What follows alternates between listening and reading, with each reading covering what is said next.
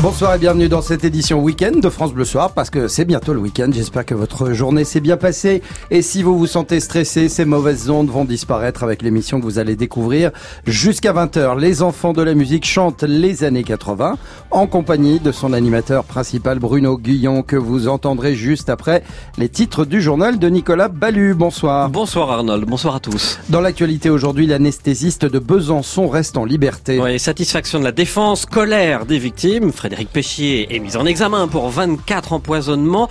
Donc nous tâcherons de comprendre cette décision judiciaire avec notre spécialiste Sylvie Charbonnier.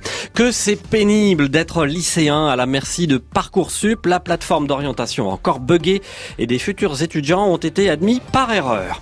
L'enquête sur le terrible accident de Milas, six enfants tués, souvenez-vous. La cause serait due à une erreur de perception de la conductrice. Nous irons à Biarritz où Emmanuel Macron se lâche sur les gilets jaunes mais appelle au calme. Ils n'ont plus de débouchés politiques, dit le chef de l'État. Nous irons à Cannes également rencontrer de jeunes américaines au pied du tapis rouge.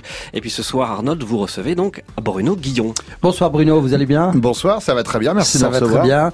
Grosse, grosse énergie ce soir sur France 3 dès 21h avec les enfants de la musique, chante les années 80. Ouais. Vraiment, si vous avez un petit coup de mou, c'est le moment de regarder ce programme. hein. Je le conseille également pour ça, oui. Voilà, on va en parler juste après le journal que voici.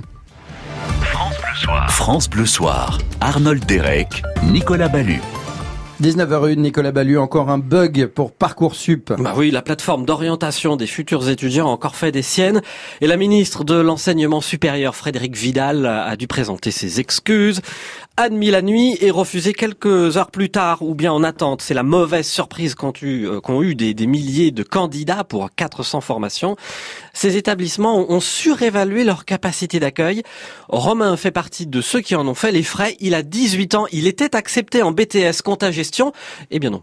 Je me retrouve avec trois ans en liste d'attente, beaucoup de vœux déjà refusés. Quand on se retrouve 80 centièmes sur une liste d'attente où il y a seulement 18 places, euh, on s'imagine mal euh, réussir à avoir un vœu et on se dit bah, que finalement on va encore euh, avoir une année sans vœu où on va devoir chercher un travail, euh, arrêter les études alors que euh, on a quand même une volonté d'étudier et finalement on me dit bah non c'est pas possible. Notre avenir il est en jeu dans un algorithme qui ne marche même pas donc c'est très très dur à vivre. On a des idées, on s'investit beaucoup dans la plateforme. Hein, on- à faire les vœux, à faire les lettres de motivation et finalement on voit que la plateforme elle-même elle, elle est pas fiable donc c'est ouais un petit peu de dégoût et beaucoup de frustration. Voilà, témoignage recueilli par Sébastien Sabiron. À Besançon, l'anesthésiste soupçonné d'empoisonnement reste en liberté sous contrôle judiciaire. Ainsi en a décidé la juge des libertés et de la détention, même si Frédéric Péchier vient d'être mis en examen pour 17 nouveaux cas, ça fait 24 en tout.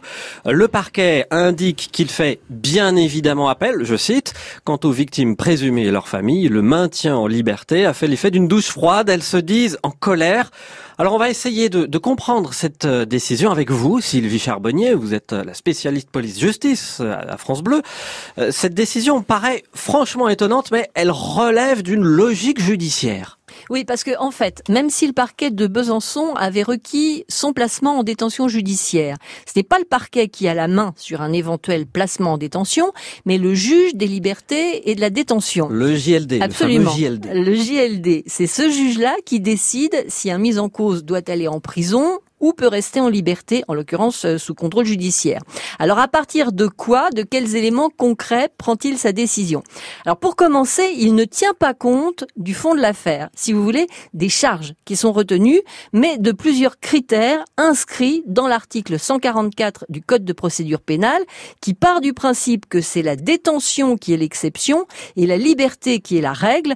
Donc pour justifier d'une éventuelle détention, eh bien il faut que ce soit pour plusieurs raisons, entre autres pour empêcher par exemple toute pression sur des témoins ou des victimes, pour éviter des communications avec d'éventuels complices, pour protéger la personne mise en examen, pour éviter une récidive, pour éviter un trouble à l'ordre public. Donc, dans ce cas-là, Sylvie, le juge des libertés de la détention n'a pas estimé que l'anesthésiste répondait à ces différents critères. Ben, en tout cas, des complices avec qui il pourrait communiquer, il n'en a probablement pas. Une récidive semble difficile puisque l'anesthésiste opérait dans le cadre professionnel et qu'il est toujours interdit d'exercer.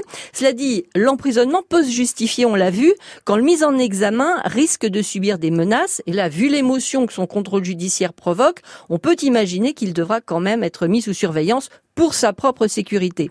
En attendant, les familles des victimes, on l'a entendu, réclamaient un appel du parquet de Besançon. Ça y est, c'est chose faite. Et cet appel va leur permettre de venir s'exprimer, ce qui n'était pas le cas lors de l'audience du juge des libertés de la détention. La liberté est la règle, la détention est l'exception. Merci Sylvie Charbonnier.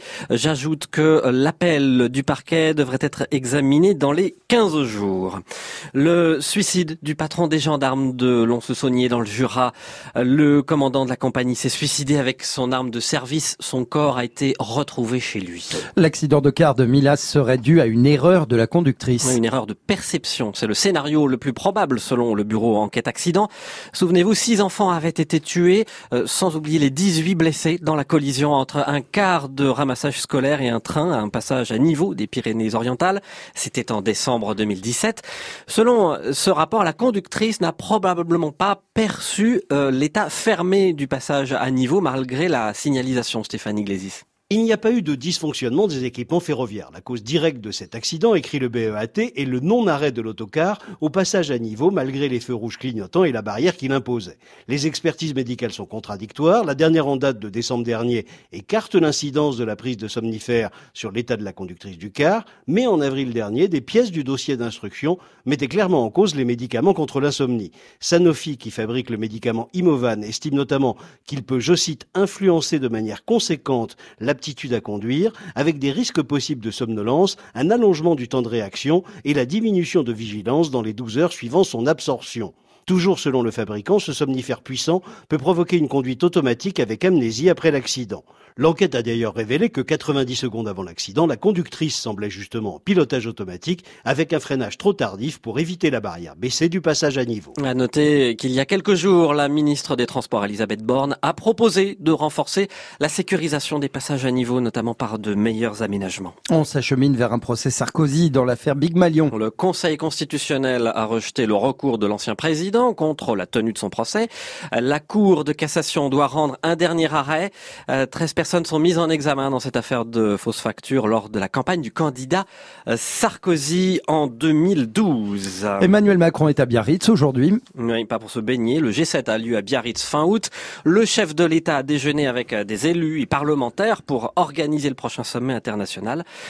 Et comme nous sommes en campagne électorale, le chef de l'État s'est fendu de deux pics. L'une au Rassemblement national. Leur bilan au niveau européen est une catastrophe pour l'Europe et la France, dit-il. L'autre euh, aux Gilets jaunes. Ils n'ont plus de débouchés politiques. Je crois que celles et ceux qui continuent aujourd'hui à faire cela, il n'y a plus de débouchés politiques. Donc euh, nous avons fait notre part du travail. Donc vous savez, on n'avance pas en étant contre. Donc là aujourd'hui, je vois beaucoup de gens qui sont contre. Donc j'appelle moi tout le monde au calme. Il y a là une élection qui permet à nos concitoyens de s'exprimer sur les sujets européens. Il y en aura ensuite chaque année qui viennent sur les sujets locaux. Puis il y aura des élections euh, présidentielles et législatives. Que celles et ceux qui ont une autre vision de ce que doit devenir le pays la dessinent politiquement, lui donnent forme et se présentent aux élections. Mais la démocratie, ça ne se joue pas le samedi après-midi. Moi, je tiens à l'ordre public, je tiens à la concorde républicaine, et donc je pense que maintenant, chacun doit retrouver le cours de sa vie exprimer ses divergences d'opinion, le faire librement et le faire en particulier dans les temps que prévoit la démocratie, ce sont ceux du vote. Emmanuel Macron à Biarritz. Quant à la visite elle-même, le centre-ville a été bouclé pour des raisons de sécurité. Bon, oh que oui, et cette arrivée inattendue du chef de l'État a fait grincer des dents chez les commerçants. Ils ont été rencontrés par euh, Jennifer Biabatantou. Comme pour beaucoup de commerçants, la venue d'Emmanuel Macron a été la grande surprise. Véronique est gérante d'un snacking avenue Édouard VII. Elle a assisté à la mise en place du dispositif de sécurité. J'ai vu ce matin qu'il y avait beaucoup de cartes de police, des barrières. Les CRS donc arrêtaient les voitures pour euh, regarder euh, ce qu'il y avait dans les coffres. Et en arrivant dans mon commerce, j'ai vu qu'il y avait des barrières euh, devant et tout le long de la rue. Une rue fermée et interdite d'accès au badaud, impossible de se rendre sur le front de mer. Résultat, certains commerces ont dû baisser le rideau par manque de clients.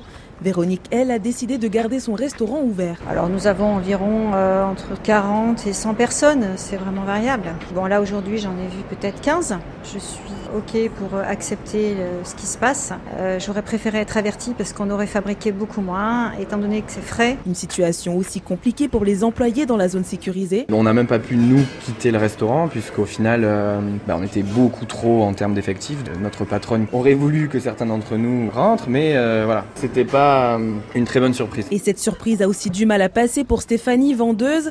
Elle lui donne un aperçu du sommet du G7 fin août prochain. Ça sera bien pire, a priori, puisque là, apparemment, il y a juste Emmanuel Macron et qu'au G7, ça sera tous les présidents. Je pense que c'est un petit avant-goût euh, bien sympathique. Très probablement. Reportage de Jennifer Biabantatou, Biabantantou de France Bleu Pays Basque. 19h10 pour la suite du journal de Nicolas Ballu. On va partir à Cannes dans un instant. Rencontrer de jeunes américaines au bord du tapis rouge. Elles veulent absolument se procurer des places pour les films, robes et talons. Elles ont le dress code, hein, c'est déjà bien parti. Mais d'abord, on va voir la CGT sans surprise. Philippe Martinez, réélu aujourd'hui euh, secrétaire général. Oui, secrétaire général de la CGT, un poste qu'il occupe à la tête du syndicat euh, depuis 2015. Aujourd'hui, la CGT n'est plus le premier syndicat de France. Et si Philippe Martinez a recueilli plus de 90% des voix, à Dijon, hein, lors du congrès de Dijon, Raphaël Ebenstein, eh bien c'est un, un plébiscite en forme de trompe-l'œil. Certes, Philippe Martinez a eu droit à une standing ovation et à de longs applaudissements de la salle après l'annonce de sa réélection à la tête de la CGT, mais le secrétaire général aura dû aussi affronter pendant le congrès une forme d'opposition interne qui lui reproche d'être trop mou, trop conciliant avec la CFDT. Le document d'orientation censé fixer la ligne de la CGT pour les trois prochaines années n'a ainsi été adopté qu'à 70% après des discussions parfois houleuses, même des sifflets de la salle lors de certaines interventions au micro, un signe de démocratie interne aux yeux de Philippe Martinez. Et oui, chez nous, on discute. On a une opinion, on la défend et on vote selon son opinion. C'est ça la diversité et la richesse des syndiqués de la CGT. Mais quand les décisions sont adoptées, nous sommes tous ensemble pour les appliquer et les faire vivre. Et parmi les décisions à faire vivre désormais, la participation annoncée de la CGT aux marches pour le climat du 24 mai, ainsi qu'une nouvelle main tendue aux Gilets jaunes et un appel à l'amnistie générale pour tous les manifestants condamnés ces derniers mois. Raphaël Ebenstein pour France Bleu. Le train de primeur entre Perpignan et Ringis sera finalement euh, euh, maintenu, eh au-delà du... mois de juin. Et eh oui, le train devait être remplacé par des camions. Les wagons étaient vétustes et les, les remplacer, ça coûtait trop cher selon la SNCF. Mais devant le tollé, marche arrière. Et puis une solution pérenne doit être trouvée pour le transport des fruits et légumes après la haute saison. On part à Cannes à présent. Le festival continue avec un grand moment en prévision ce soir. Oui, le film de Pedro Almodovar, Douleur et gloire.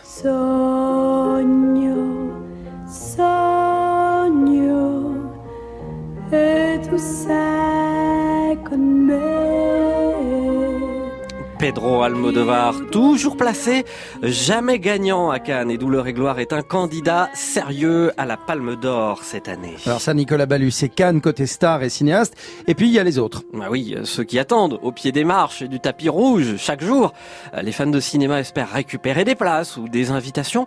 Prenez par exemple ces jeunes filles, elles brandissent des panneaux avec le titre du film qu'elles veulent voir. Nous venons des États-Unis. Euh, nous sommes étudiants de Columbia University à New York. C'est le premier festival. L'opportunité d'assister aux séances, voir des films, euh, profiter du soleil. Dans l'appartement, nous avons euh, nos robes. Des talons. Il faut porter des talons. Vous ne pouvez pas monter les marches sans talons. ouais, voilà, il faut penser à tout. C'est Marion Chantreau de France Bleu Azur qui était au bord du tapis. Puis Arnold, n'oubliez pas vos talons donc la prochaine fois que vous allez à Cannes. J'en porte tout le temps. Merci Nicolas Ballu. Elle a lieu tous les ans, il faut ah, en profiter. C'est la nuit des musées c'est demain soir. Oui, plus de 1200 lieux euh, en France, ouverts cette nuit avec plein d'événements euh, différents. Euh, ouverts la nuit prochaine, pardon, la nuit de samedi à dimanche. Juste un exemple parmi d'autres, l'abbaye de Beaulieu en Rouergue dans le Tarn-et-Garonne proposera au, au public une visite au flambeau et en musique. Et puis c'est la dernière soirée de Ligue 2 de la saison ce soir, celle où tout se joue pour certains clubs. Metz et Brest sont déjà assurés d'être en Ligue 1. 3, Paris FC, Lens et Lorient jouent la place de barragiste.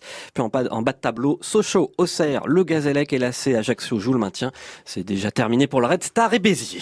Pour clore votre journal Nicolas Ballu, on parle d'une artiste qui revient nous faire euh, un petit coucou avec un livre et un triple CD et il s'agit de... De Jeanne Masse qui sort euh, ces jours-ci son autobiographie chez Flammarion. Elle s'intitule Réminiscence. On apprend des tas de choses sur le milieu de la variété et de la télé. Et puis elle sort un, triple best-of. Évidemment, impossible de ne pas penser à Johnny Johnny ou bien euh, toute première fois, ou encore moins euh, à ceci, évidemment.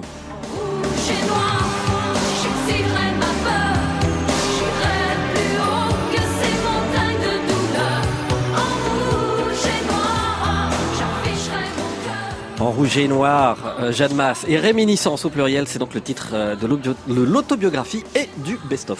Oui, Jeanne Masse qui sera l'invité de France Bleu Soir mardi pour euh, évoquer cette autobiographie, puis ce triple CD. Puis alors ça tombe bien, parce que Jeanne Masse est très présente dans l'émission de ce soir, Bruno Guillon, que vous présentez sur France 3 à 21h. Les enfants de la musique chantent les années 80, normal. Hein, Bah, j'allais elle dire. a marqué les années 80, bien Ah oui. sûr. Ah C'était oui. euh, les débuts des années 80. Voilà, les États-Unis avaient Madonna et nous on avait Jeanne Masse. Voilà, allez, eh ben, choisissez votre camp. Ah, c'est comme ça. Bruno Guillon est l'invité de France Bleu Soir. On le retrouve juste après ce point météo. Restez avec nous. FranceBleu.fr. Toutes les infos pratiques de France Bleu, quand vous voulez, où vous voulez, comme vous voulez. Tout France Bleu est sur francebleu.fr.